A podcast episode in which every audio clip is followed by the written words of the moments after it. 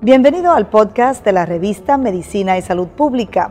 No se pierda nuestra entrevista exclusiva con los médicos y expertos más relevantes para la medicina y la salud pública en Puerto Rico y el mundo. Si desea ver este podcast en vídeo, puede hacerlo en nuestro canal de YouTube Revista MSP.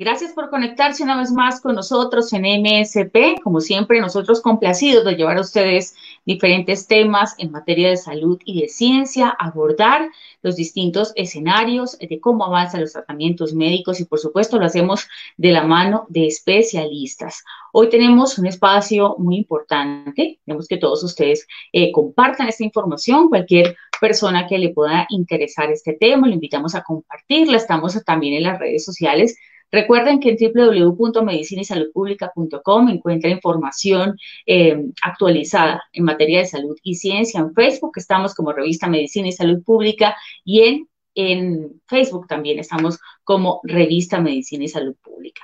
Los invitamos a quedarse en este espacio porque vamos a hablar sobre el Streptococcus y resistencia de antibióticos. Un tema muy interesante porque el Streptococcus es una, un tipo de bacteria y por supuesto sí existen unos subtipos.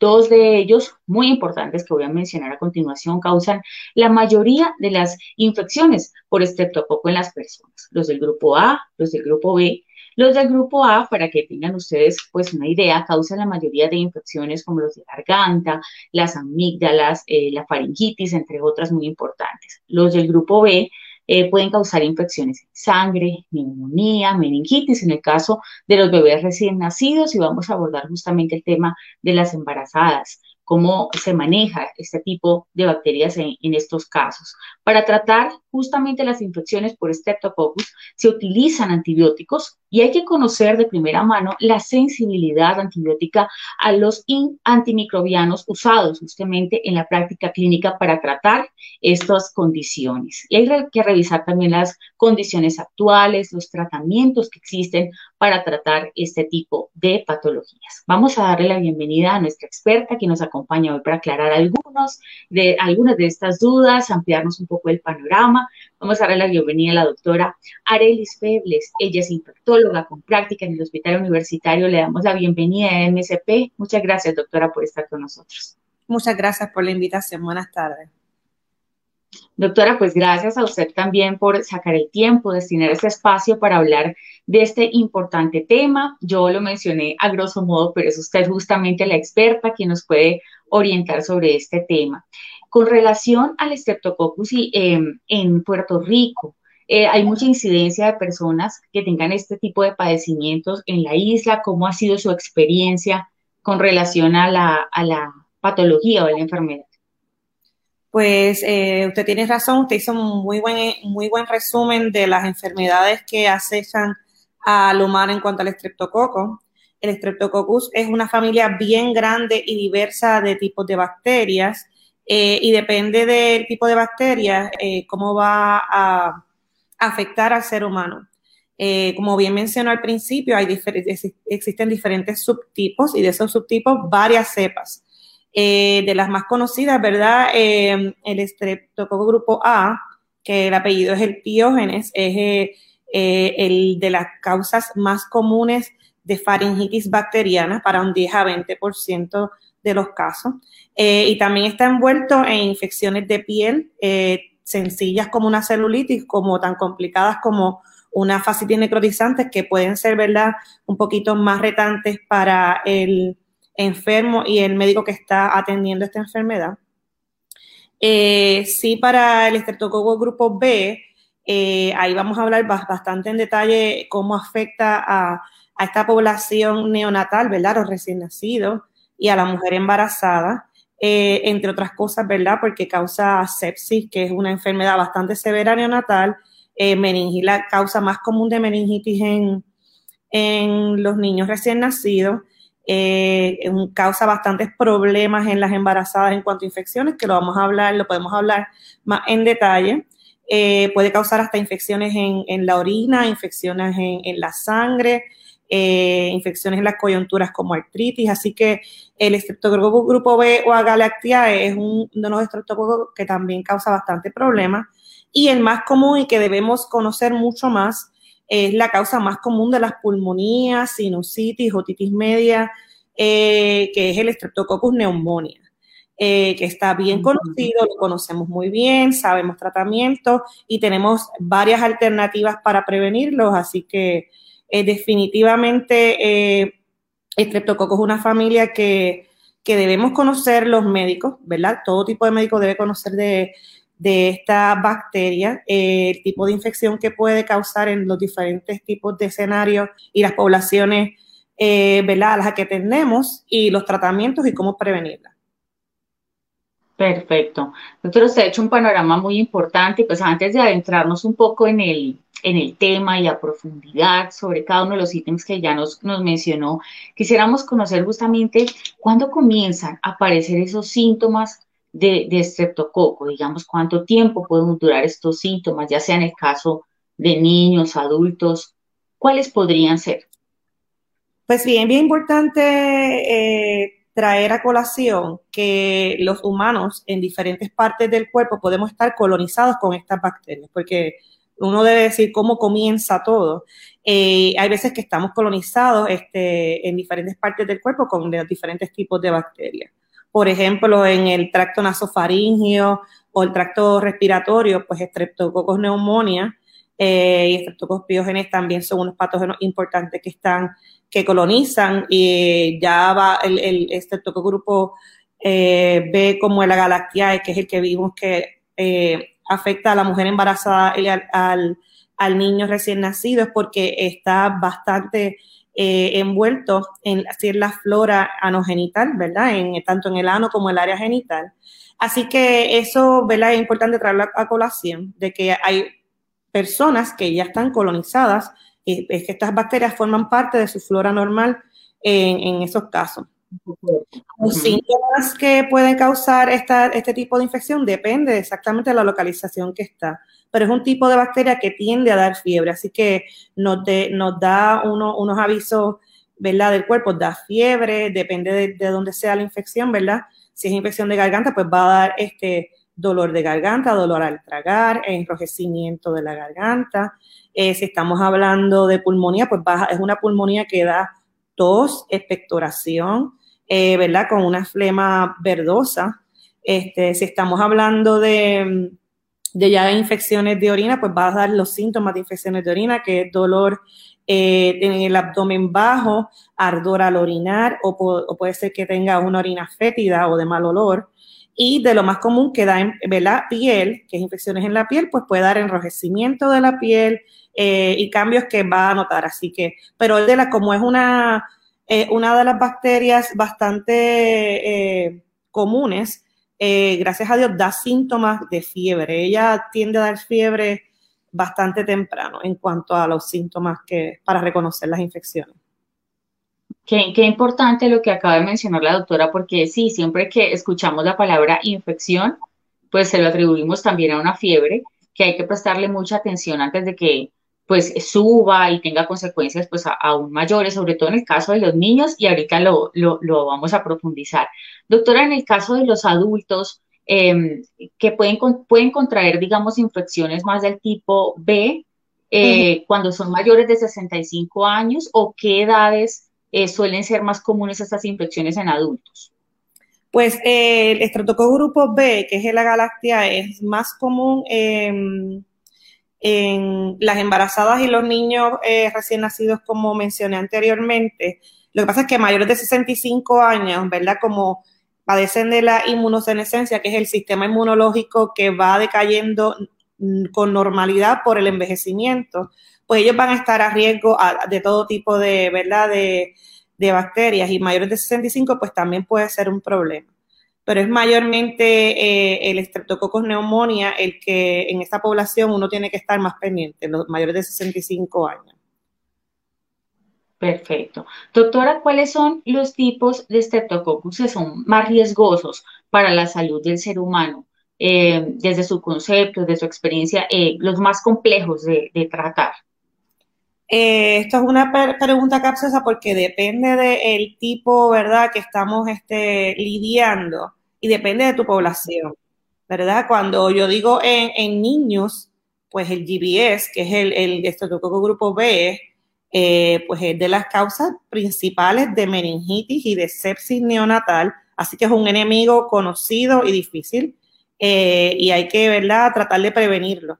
En cuyo caso, ¿verdad?, este, lo que tratamos de hacer es que a la mujer embarazada, en unas semanas específicas, que es la 35-37, le hacemos pruebas, eh, ¿verdad?, de, de cultivos de su, de, del ano y de la, de la, de la genital de la vagina para verificar eh, que tengan esta, si tienen esta bacteria eh, colonizando esa área, para tratar de darle antibióticos previo al nacimiento de, del bebé, porque es algo bien peligroso. En esa población, eh, GBS eh, puede causar este, la sepsis neonatal o la meningitis. Ahora, más un poquito más avanzado, ya tanto niños o adultos, aunque las faringitis, ¿verdad? Que es, infección de gargantas, las más comunes son virales. 80, hasta un 80-90% de las faringitis son virales y no deben ser tratadas por antibióticos. Pues hay un tipo, ¿verdad? ¿verdad? Uno tiene que estar verificando signos y síntomas porque hasta 10 a 20% pueden ser causadas por estreptococo grupo eh, A, que es streptiógenes, que es la causa más común bacteriana de lo que llaman el strep throat o la, o la faringitis bacteriana. Y esta es importante tratarla por las secuelas que puede tener si no es tratada. El, ¿verdad? El estreptococo grupo eh, A, copiógenes, puede tener secuelas al tiempo de no tratarse. Es la causa más común, ¿verdad? De la, la, fiebre reumática ¿verdad? Que ya son síntomas, ¿verdad? Inmunológicos, que daba fiebre, este rash escarlatino, este, artritis y dolor, ¿verdad? De las coyunturas. Eh, y también puede una secuela em, en los riñones, que una también es inmunológica, una secuela de una glomerulonefritis post-estreptocóxica, que también es causada por el grupo A. Así que es bien importante este, tener bien en cuenta eh, pacientes con faringitis, eh, ¿verdad? Que es la más común que da esta secuela. Ya, ya tanto en piel, ¿verdad? Que como le comenté también puede dar infección en la piel. No es tan común las que les expliqué de la fiebre reumática o la glomerulonefritis, pero es importante saberlo. Y entonces la estreptococos neumonía, que es, ¿verdad? La principal en adultos, ¿verdad? Es la causa más común de sinusitis bacteriana, de otitis media, de, pulmonía de la comunidad y de meningitis. O sea que la enfermedad eh, estreptocóxica o neumocóxica invasiva es por estreptococos neumonía. Así que ese, como quien dice, es el que todo el mundo debe conocer, eh, signos, síntomas y cómo tratarlo. En cuanto, ¿verdad? A los humanos. Así que son, es muy variado lo que pueden hacer los estreptococos, depende de la población y del el sistema envuelto. Claro, identificar muy bien, ¿no? ¿Qué, tipo es, en dónde se focaliza, como lo, acaba de decir la doctora. ¿Hay alguna forma, doctora, quizás eh, se pregunten muchos de los que nos están viendo en este momento, de evitar contraer estas condiciones? De la palabra clave quizás sería prevención. ¿Hay alguna forma de prevenir esto? Eh, esa es una pregunta muy importante porque, ¿verdad? Luego de los antibióticos, eh, la forma que, ¿verdad? de la ciencia, el adelanto científico más importante que, ¿verdad? del que tenemos provecho los humanos son la vacuna, es la vacunación. Y para neumococo existen dos tipos de vacunas. Eh, existe la, vacuna Prevnar, que es una vacuna neumocóxica conjugada, que actúa en contra de 13 serotipos eh, ¿verdad? de, de Streptococcus pneumonia. Y también existe la vacuna Neumovax, que es una vacuna de polisacárido que, tiene, que funciona en contra de 23 cepas de Streptococcus pneumonia. Esto es bien importante porque antes de la vacunación habían tantos niños que padecían de de meningitis por estreptococos neumonía es que había mucha morbilidad al respecto. Eso me refiero que había niños que no sobrevivían la meningitis o que quedaban sordos o que quedaban, ¿verdad?, con, con, un tipo de discapacidad eh, que los afectaba por el resto de la vida. Eh, y más en los, y los adultos también, pues este, las enfermedades neumocóxicas invasivas pues son eh, importantes porque tienen una alta mortalidad y ellas incluyen la pulmonía, bacteremia, inflamación de las válvulas con infección como endocarditis y hasta meningitis.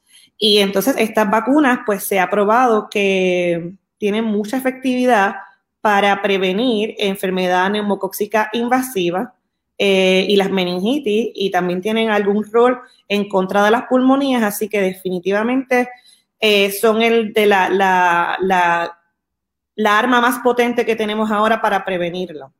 También en población como los, los pacientes que padecen de HIV, o el virus ¿verdad? de inmunodeficiencia humana, pues eh, se les recomienda a, estos pacientes estar en su tratamiento antirretroviral porque eso los va a ayudar a tener las defensas eh, de poder este, resistir y, eh, y, batallar las infecciones con los estreptococos. y también para toda la población se ha probado por estudios que vacunarse contra influenza ayuda ¿verdad? A que a tratar de retrasar o de prevenir una posible coinfección, que eso es dos infecciones a la vez, eh, de pulmonía con influenza y por neumococo. Así que definitivamente el arma principal que tenemos para prevenirlo es la vacunación. Perfecto, muy importante. Y la vacunación sigue siendo importante, sobre todo por estos tiempos en el que se habla mucho de la importancia de no dejar para después este tipo de inmunizaciones, sobre todo de los niños. Doctora, en el diagnóstico eh, de este tipo de, enfermedades, ¿qué, ¿cómo lo hacen los especialistas en, el área? O sea, ¿cómo logran detectar el tipo, poder dar con el tratamiento adecuado? Pero quizás en el diagnóstico, enfocándonos primero en esa parte, ¿cómo lo realiza? ¿Cómo se hace? En la parte del diagnóstico depende de, ¿verdad?, de, de infección que estemos sospechando el diagnóstico definitivo se obtiene por cultivo de esa área, donde vamos a aislar entonces esa bacteria y va a crecer el estreptococo. Y entonces de ahí, después de que crezca, pues se puede tipificar, que es lo que estaba hablando de tratar de ver qué específicos son y después luego de eso tratar de buscar la sensibilidad, la sensibilidad a sensibilidad a antibióticos, ¿verdad? Porque estábamos hablando de que puede haber una resistencia a antibióticos. Eh, también, además de cultivos, hay unas formas indirectas, depende del tipo de infección, eh, para saber si estamos eh, lidiando con estreptococos. Por ejemplo, si es una infección en piel, poder tomar ¿verdad? muestras de la piel. si estamos sospechando ¿verdad? la faringitis por estrep, se pueden hacer este, el cultivo, pero también se puede verificar los antígenos.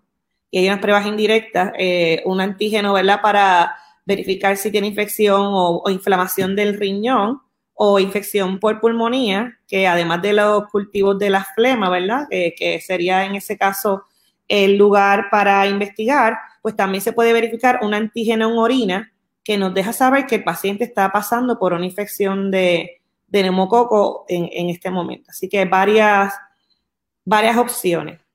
Formas de diagnóstico. Perfecto, doctora, hablando ahora sí eh, de lo que usted mencionaba al comienzo, el tema de, las mujeres en estado de gestación. ¿Qué relación hay entre las mujeres embarazadas y el estreptococo? Sabemos, usted lo mencionó muy bien, que el estreptococo eh, tipo B puede causar infecciones en sangre, neumonía y también meningitis en recién nacidos.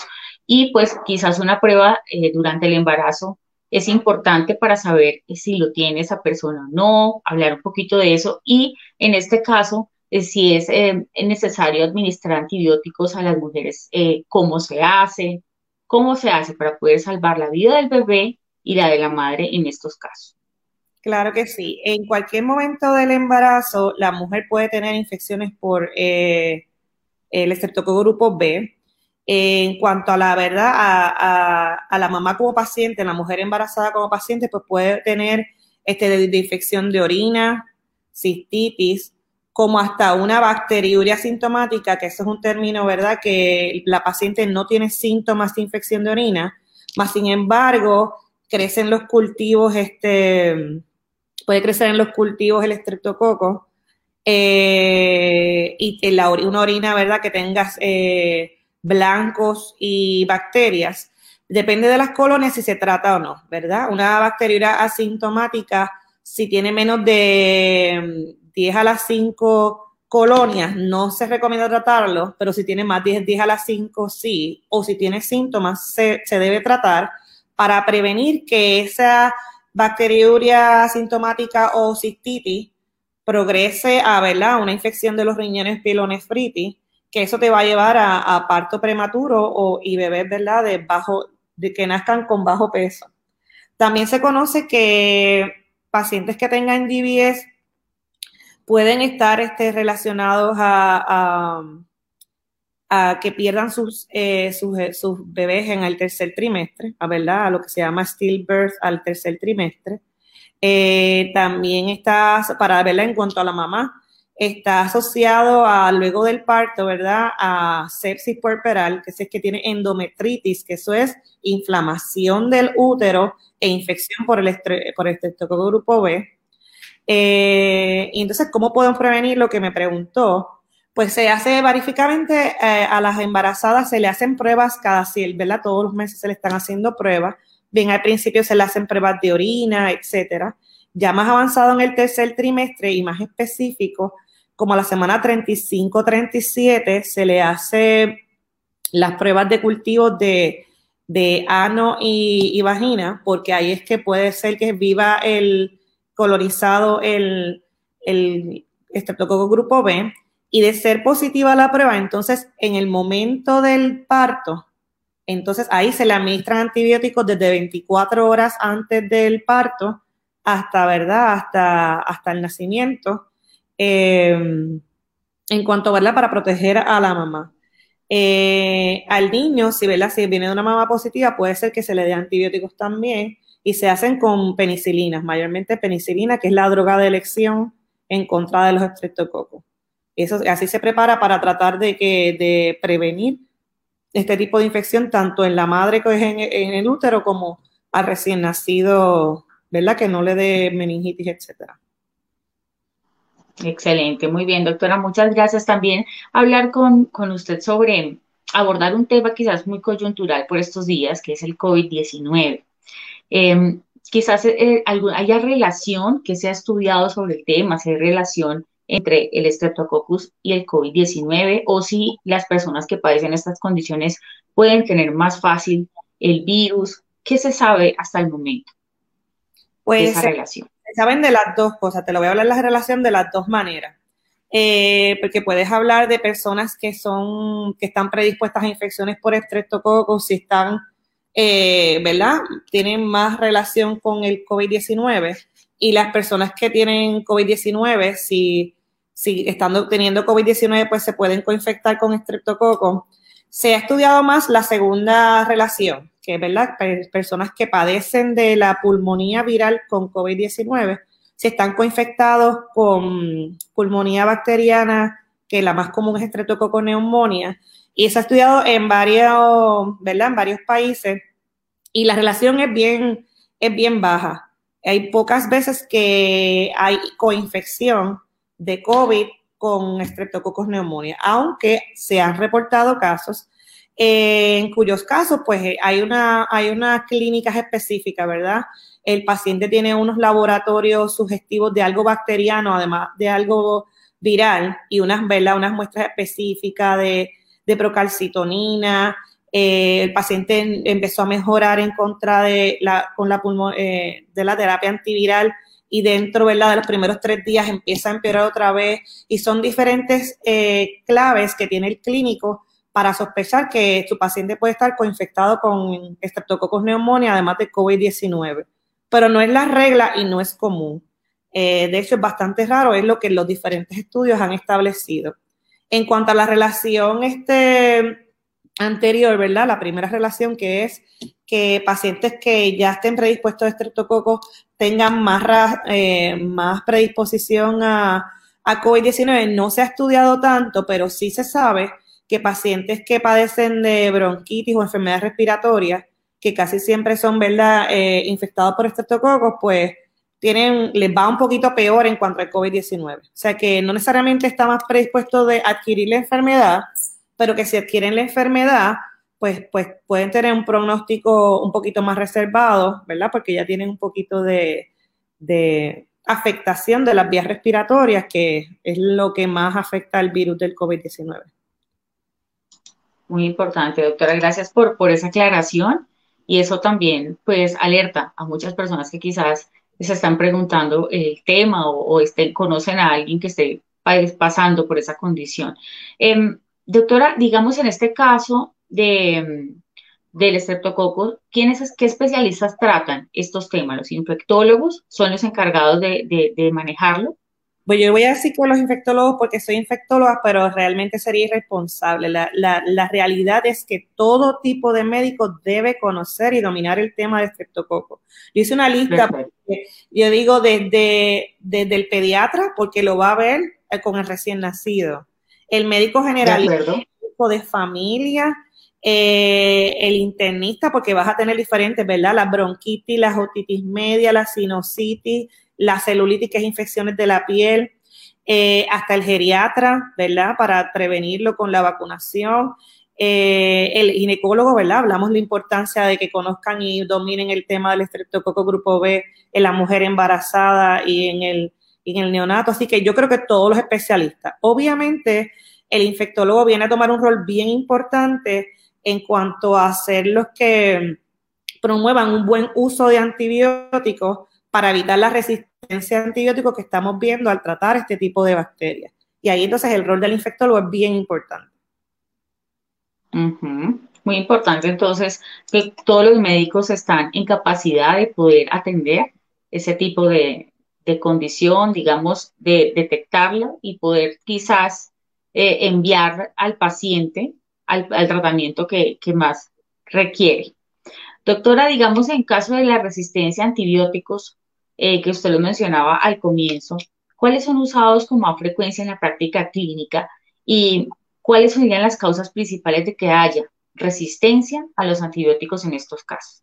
Esa es la pregunta más importante del día, eh, ¿verdad? Porque los antibióticos tienen su uso, eh, son el arma, ¿verdad? Como le dije, de, los, de los hallazgos científicos, descubrimientos científicos más importantes para, ¿verdad? Para que los humanos hayan prevalecido aquí, porque con las bacterias y los virus, eh, pues no podríamos sin, sin estas armas que tenemos.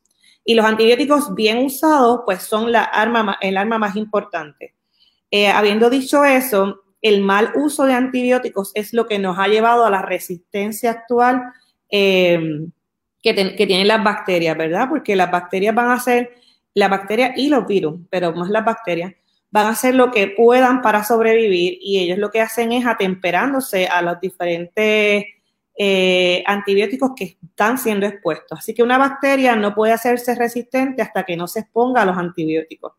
Y, y, formas de hacerlo es cuando usamos los antibióticos de manera inadecuada. Me explico. Eh, como había mencionado eh, sutilmente, la causa más común de otitis, de, ¿verdad? que es inflamación o infección de oído, de sinusitis, que es del, de los sinus, eh, y hasta de faringitis. En un 80-90% la causa principal de esas infecciones son virales, para los cuales los tratamientos que están indicados para las infecciones virales son eh, tratamientos sintomáticos. Me refiero, si tiene fiebre le vamos a dar acetaminofén, si tiene congestión le vamos a dar un descongestionante, si tiene dolor le vamos a dar algo que ayude con el dolor. Eh, pero no está en ese régimen de tratamiento los antibióticos. ¿Qué pasa? Que a veces nos desesperamos o pensamos que eso nos va a ayudar más por si acaso y le ponemos el antibiótico. Eso es un problema porque al poner el antibiótico para una, eh, para una infección viral, no vas a mejorar la infección, no va a mejorar más rápido. Y si ya estás exponiendo a, las bacterias que tenga tu cuerpo eh, y la flora, ¿verdad?, cerca de, esa persona, a que se expongan ese antibiótico. Así que lo que hacen es que ganan tiempo porque ya saben de, qué está hecho ese antibiótico y pueden empezar a crear resistencia. Ese es de los patrones eh, más comunes de que, ¿verdad?, de que se, creen resistencias. Sí, como le dije, hay verdad que estar bien pendientes, hay algunos tipos de infecciones, ¿verdad? Como el strep throat, que es el 10 a 20% de las infecciones este, de la faringitis, que deben ser tratadas y el tratamiento de elección debe ser penicilina. Otro error, ¿verdad?, que cometemos, ¿verdad?, como clínicos es que muchos clínicos han usado y sobreusado unos tipos de antibióticos porque son bien fáciles, son bien tolerados, son una vez al día. Así que ya la resistencia de los estreptococos a los macrólidos, como lo que es el acitromicina o citromax, pues es bien conocida. En los Estados Unidos ya llega al 10% de, de, resistencia a los estreptococos a este tipo de medicamentos y en Europa es hasta 30%. O sea que no se recomienda que se usen como monoterapia o que se usen solo. O, y si se puede evitar el uso, pues eh, eso es la, recomendación. Así que la recomendación es usar penicilina y depende del tipo de infección, pues clindamicina, que es otro tipo de antibiótico eh, que, ¿verdad? que tiene un, un tipo de, mecanismo de acción diferente. Eh, si se puede obtener cultivos y dirigir la terapia con los antibióticos adecuados, pues esa es otra eh, herramienta que tenemos para evitar usar medicamentos que no están siendo efectivos y evitar, ¿verdad?, la predisposición a resistencia. Pero mayormente eh, yo creo que el mensaje debe ser estar seguro de que estamos tratando una infección bacteriana antes de tomar la decisión de prescribir a nuestros pacientes un antibiótico. Y asimismo, ¿verdad? Sin, ¿verdad? Si es por la otra parte, este es el mensaje a los, a los médicos, pero el mensaje al paciente asimismo eh, debe de ser, eh, si el médico no le prescribe un antibiótico y le, le hace, ¿verdad? El, el régimen eh, en contra de los síntomas, ¿verdad? Pues usted tiene que tener paciencia y el virus, el cuerpo lo va, a batallar sin antibióticos. Y esta es de la manera que, ¿verdad? Que las dos partes este, empezamos a, tratar de, preservar los antibióticos que nos quedan. Eh, sí, las casas farmacéuticas están haciendo muchos antibióticos, eh, pero no son muchas los mecanismos o tecnologías nuevas que se pueden inventar. Así que ahora para proteger lo que nos, lo que nos queda es este, usar estas estrategias de usarlos adecuadamente. Eh, y, esas son las herramientas que les expliqué. Claro que sí, también la doctora lo mencionó al comienzo, las vacunas. Qué importante también para generar la resistencia, evitar la resistencia a los antibióticos y por supuesto protegerse pues de las bacterias como el estreptococo que estamos hablando hoy. Doctora, justamente eh, pues queremos desde su, desde su rama, desde su especialidad que nos diga cuáles serían esos retos a los que se enfrenta hoy pues la medicina para tratar este tipo de condiciones, eh, hacia dónde apunta, digamos, esos avances médicos eh, que hacen falta para mejorar la calidad de vida de los pacientes que tienen estas condiciones. Pues los repuntes y las investigaciones están apuntando a, seguir consiguiendo antibióticos posibles para este tipo de infección. Eh, tenemos que estar agradecidos que todavía las penicilinas y su familia, ¿verdad? Los betalactámicos son primera línea y todavía nos, que nos, funcionan como herramienta en contra de estas infecciones, pero se, mm, se sorprendería que mucho del, ¿verdad? del funding eh, que estamos haciendo para evitar este, mm, estas infecciones y tratarlas es tratar de usar los antibióticos mejor, lo que se llama antimicrobial stewardship, que es un tipo de herramienta que ya es, eh, eh, es ¿verdad? requisito para el uso de, en los hospitales, etcétera. Y es lo que la campaña que más, si usted busca CDC antibiótico, lo más que va a salir son estrategias de cómo usar bien los antibióticos. Así que más de ese, más que tratar de seguir buscando mecanismos de acción, que sí se está estudiando sobre eso, se está tratando de, ¿verdad? de darle bastante eh, educación, tanto a los médicos como a la población general, del buen uso de antibióticos. Así que estamos entre esas dos. Eh, las vacunas siempre van a estar siendo bien prevalentes, pero tenemos dos vacunas que funcionan muy bien. Eh, así que básicamente, ya que las tenemos, lo que nos falta es educarlos para que la población asimismo se inmunice, porque no vale de nada tenerlas si no las utilizamos. Este, y más vale prevenir la enfermedad que tenerla y tener que usar, usar los antibióticos y ver que hay veces que ¿verdad? la mayoría de los pacientes reaccionan bien a los antibióticos, hay pacientes que, que no necesariamente.